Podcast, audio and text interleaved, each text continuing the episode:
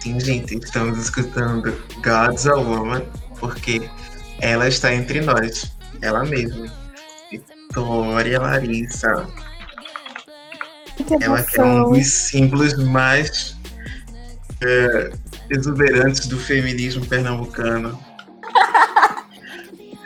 E ela vai participar conosco hoje da nossa conversa sobre mulheres, agroecologia, alimentação e, e, e tudo que nós vamos aprender nessa semana, tá certo?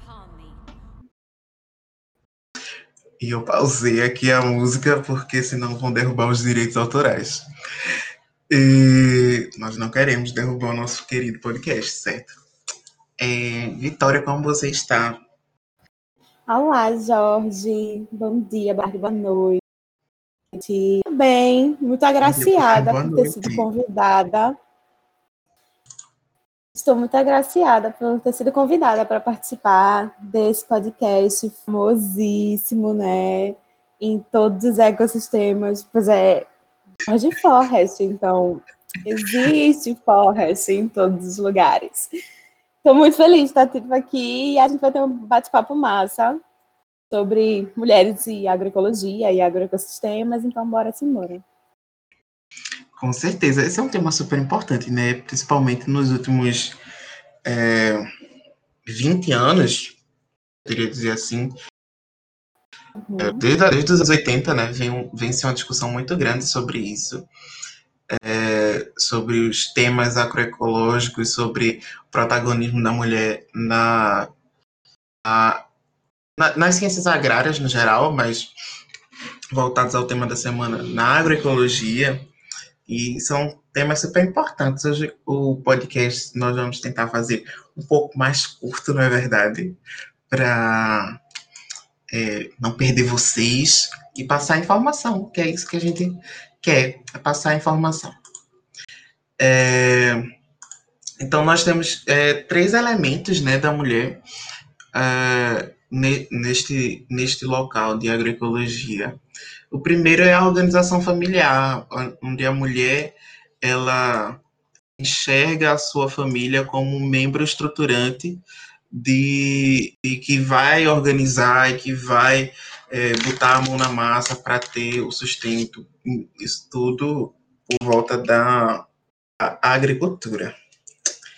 É, o segundo é o aprofundamento, né, nas formas de reconhecimento desse trabalho feminino e da sua contribuição para esta modalidade. O segundo seria o aprofundamento nas formas de reconhecimento desse trabalho feminino e da sua contribuição para a modalidade agrária, né? E o terceiro elemento é a modificação de pensamento sobre alimentação e saúde e o modelo de alcançar essa saúde. Então, a gente vai entrar nesse nosso debate em, três três faces, né? A mulher como protagonista, eu acho isso muito engraçado, que na sétima semana a gente tá falando do assunto do teu primeiro podcast, Vitória, onde tu trouxe lá a mulher como protagonista da agricultura, protagonista dessa ideia de ruralidade, onde ela ficava em casa, onde ela plantava, onde ela é, tinha toda a sua ideia de subsistência. Sim. Aí a gente assume essa posição. Vezes... Pode falar. É rápido. É, muitas vezes o arcabouço da, da participação da mulher, ele é muito lembrado dessa forma histórica mesmo, né? Porque eu acho que é uma coisa que não tenho nem tantas fontes históricas, então posso estar sendo equivocada. Mandem um e-mail para mim me corrigindo caso seja um erro grotesco. Mas desde que eu me lembro, a gente sempre escuta na escola, em vários lugares, de que quando o ser humano, o Homo sapiens sapiens, parou de ser de a descobrir-se a agricultura e foram as mulheres, a partir dessa, dessa questão da sensibilidade, da observação. Então, sempre existe uma, uma conexão né, com o feminino individual e o feminino da terra, que é muito cultivado em várias culturas, assim, também, desde então. Mas a gente precisa né, falar muito mais sobre a participação ativa dessa relação, dessa coexistência. Sim, e, e é, é, inexistente, né, Vitória? Porque desde criança a gente ouve a expressão homem do campo. A gente nunca ouve falar da mulher e da sua atuação neste campo. Né? É, é como sempre a, o protagonismo dela não existisse historicamente, não existisse na, nos escritos, é sempre cortado. O texto de hoje que a gente está abordando, gente, a gente está falando sobre mulheres e agroecologia, transformando o campo, as florestas e as pessoas. Os significados da sustentabilidade para as mulheres. É de Emma Siliprandi, que é a autora do texto, e nós estamos comentando sobre ele. Tá? Eu, vou de, eu, é, eu não comentei no começo, porque sempre fica na descrição os textos que a gente aborda, mas vocês que estão ouvindo aqui já vão pegando e embalam. Então, esses três temas nós vamos abordar né, bem rapidamente que é a questão da mulher e seu protagonismo, é, os conhecimentos e, e, os trabalhos femininos é, nessa na, na agricultura, na, e, e, todas as formas de agricultura que as mulheres implementam na, no campo, e também sobre alimentação saudável, e daí a gente vai abordar a questão do uso de agrotóxicos e porque há um protagonismo muito grande das mulheres é, sempre contra o uso irracional ou, ou o uso total dos é, agrotóxicos. Amigo, eu acho que também para essa discussão a gente acaba falando um pouco sobre uma vertente do feminismo que é o ecofeminismo. Porque o feminismo surgiu, né, década de 70, muito forte, muito grande mundialmente, principalmente em mulheres brancas, de classe média, mas acabou, graças a deusa, se difundindo e a, cada vez mais a gente tem mais acesso a vários tipos de feminismos que são representativos. E aí tem várias vertentes, feminismo liberal, feminismo radical, marxista, feminismo negro, transeccional, e entre desses a gente tem também o ecofeminismo. E aí essa o livro, ele fala muito sobre coisas que se correlacionam diretamente com o ecofeminismo, que é essa ideia de participação ativa das mulheres como seres humanos, né, que é o rolê do feminismo, mas dentro do meio rural, sem distinção de classe, de raça, de gênero, para que o meio rural ele possa ser aproveitado da melhor forma e o meio ambiente possa ser utilizado de forma sustentável. Porque essas mulheres, essas mulheres elas entram, elas entram do, no, elas saem do meio agrário e entram nos projetos políticos e movimentos sociais. Elas usam sua voz do campo e trazem para os benefícios da sociedade do entorno. É verdade. E o ecofeminismo, ele é, quando a gente para para pensar um pouquinho, ele, não, ele nasceu junto com a agroecologia. Ele foi citado pela primeira vez por uma autora francesa, salvo engano, em 1979, mas assim, grandes obras sobre o ecofeminismo vieram ficar grandes em 2011, 2012. Ou seja, é um espaço-tempo muito grande que se está falando sobre isso e não se está tendo resultado. Então, acaba tendo essa necessidade muito grande de visualização e de sempre estar tá falando sobre isso, porque, poxa, né? Importante. Porque se perde, né? Ao longo do tempo se perde esse debate, é perdido. É, existem pontos importantes no texto sobre as mulheres tentarem é, é, fazer da sua agricultura a sua sobrevivência. Daí entram termos importantes como agricultura de subsistência, agricultura é, solidária e o campesinato, que é a ideia de é, viver no campo e ter vivências é, do, de ser camponês. E isso traz muito a ideia de, de um, de, do retorno à ruralidade, onde a gente passa da, nas, nas revoluções industriais um movimento muito grande de êxodo rural e essas mulheres agroecólogas ou ecofeministas, que é um termo que Vitória nos trouxe, e tem o texto também, elas trazem de volta as pessoas ao campo para viverem da sua sobrevivência. E é muito bacana. Elas também, essas mulheres, elas discutem, é, discutem politicamente sobre e debatem sobre monocultura. Elas lutam contra as queimadas, contra o desmatamento, contra o aquecimento global, sobre a participação das mulheres nos diversos setores agrários, agrícolas. e no agronegócio. Enfim, é sobre a participação feminina nesse, em todos os locais. Se a Vitória quiser comentar algo, estamos aqui, porque queremos ouvir muito sua voz.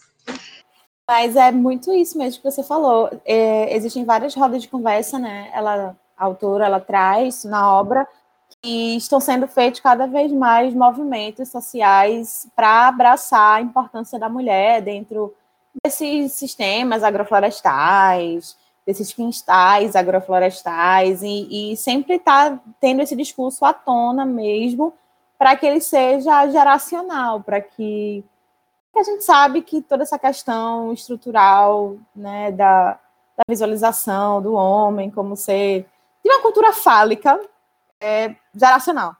Hum. Então, a ideia de ter mulheres participando de movimentos no campo para tornar isso geracional também acaba sendo muito importante. É como você falou, acaba tendo uma discussão que é muito mais ampla, não só para as agricultoras, mas em falar também, poxa, eu vou, eu tenho meu quintal agroflorestal, eu tenho minha agrofloresta, e aí eu faço tudo, eu faço beneficiamento de tudo que eu planto, aí na feira quem vai vender é o patriarca. É ele que ganha todo o crédito em cima de uma marca de agro, de, sabe, tipo, de agricultura familiar, por exemplo. E a importância que se tem nesse debate de falar, tipo, não, querida, é você, você que vai, vamos sim criar feiras agroecológicas só para mulheres, sabe? E, e, fomentar um mercado disso, né, de uma visibilidade. E aí eu acho, achei ótimo fazendo um, um comentáriozinho as entrevistas que ela faz nos livros e, e, como as mulheres que são entrevistadas elas vão falando sobre como é muito importante ter essa discussão porque é uma questão de também ser anticapitalista e revogar o direito do campo, enfim, ser babado. Eu achei essa parte super interessante porque ela vai a fundo e, e ela ela conversa e ela vai, ela é muito perspicaz no que ela se propõe a fazer.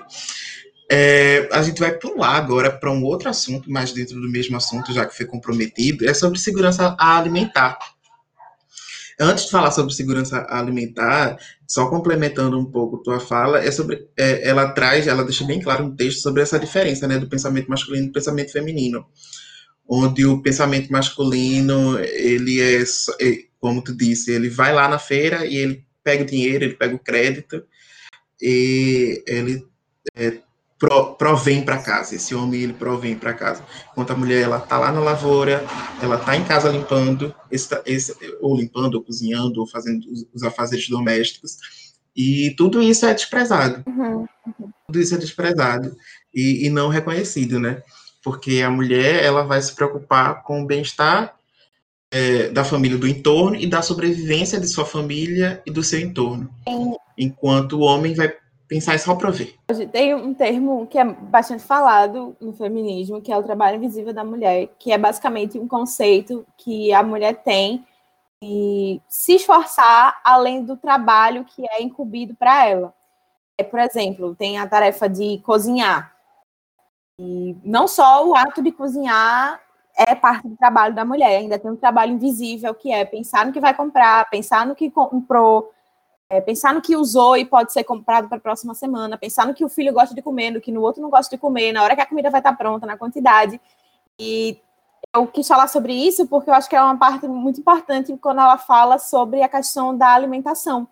Porque existe esse trabalho invisível da mulher de não só pensar, poxa, eu vou cultivar com agrotóxico e vai ficar mais bonito e eu vou vender melhor mas toda uma questão de, pô, eu vou cultivar agora com agrotóxico, e aí eu vou dar para meu filho comer, e aí meu filho vai comer, vai ficar doente, depois que ele ficar doente, eu vou ter que cuidar de tudo. Ou seja, toda essa maquinação que é exaustiva, de certa forma, bastante exaustiva, porque se ela não fizer, quem vai fazer?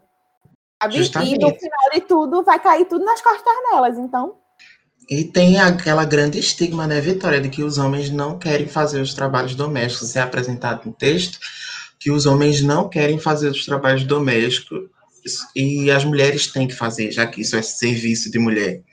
Além da alimentação, que muitos dizem que vão lá e dizem: Ah, minha filha, é, mulher na cozinha, lugar de mulher na cozinha. E uhum. os maridos não fazem isso.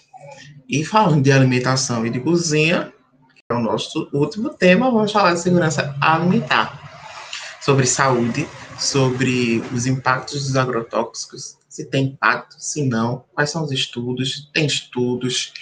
Vamos falar um pouco além do que essa moto que acabou de passar. É, vamos falar um pouco além da, da ideia, vamos dar nossa opinião como estudantes de engenharia florestal, é, que já estudaram um pouco sobre isso, e nós achamos desse, desse uso exacerbado dos agrotóxicos, se são agrotóxicos, se são defensivos agrícolas, o, o, que é que a gente acha. Eu, particularmente, acho que é, o, o, agrotóxico depende da dose. Sim. E é defensivo agrícola até certo, ao, ao, meu ver.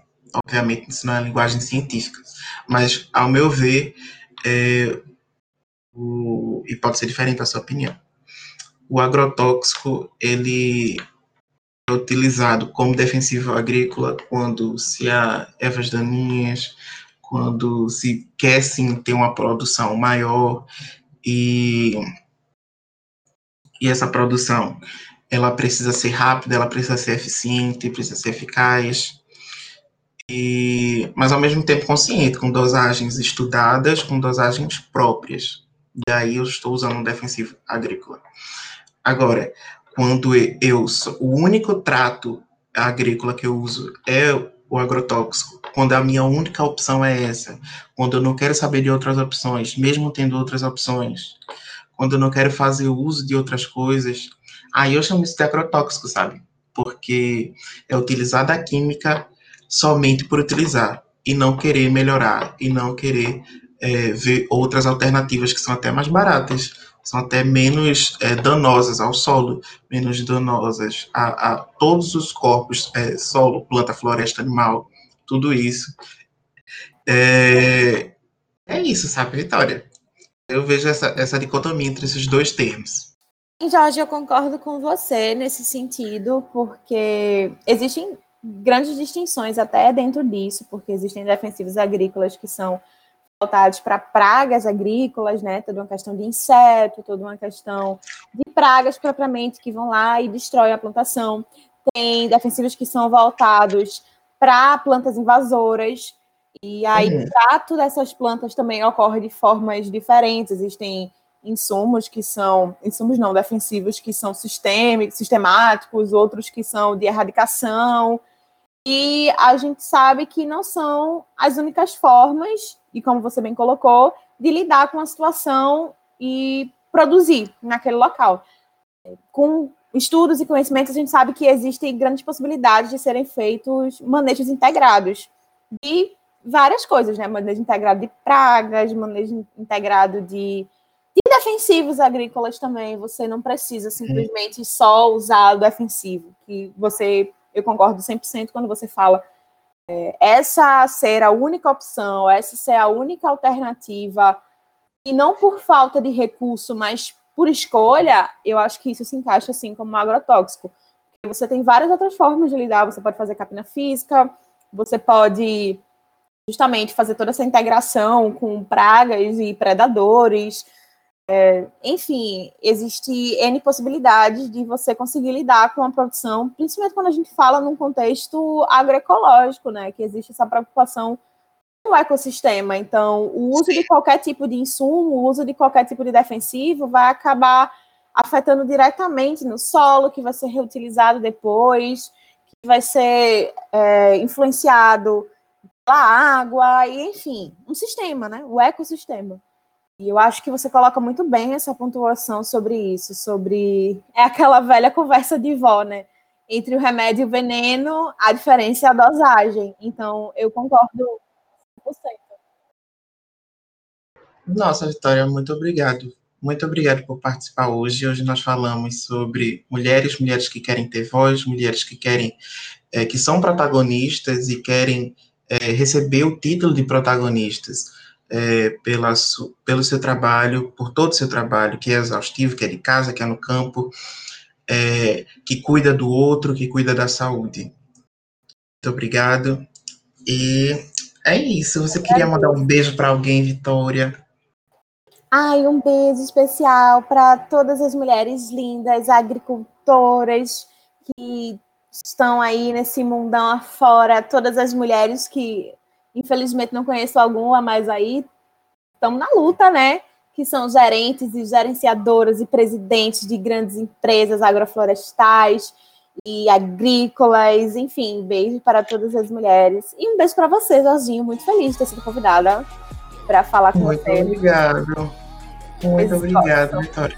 Coloquei novamente para tocar nossa Ariana Grande porque ela é ótima. Então, um, beijo para todos vocês que assistiram e até a próxima.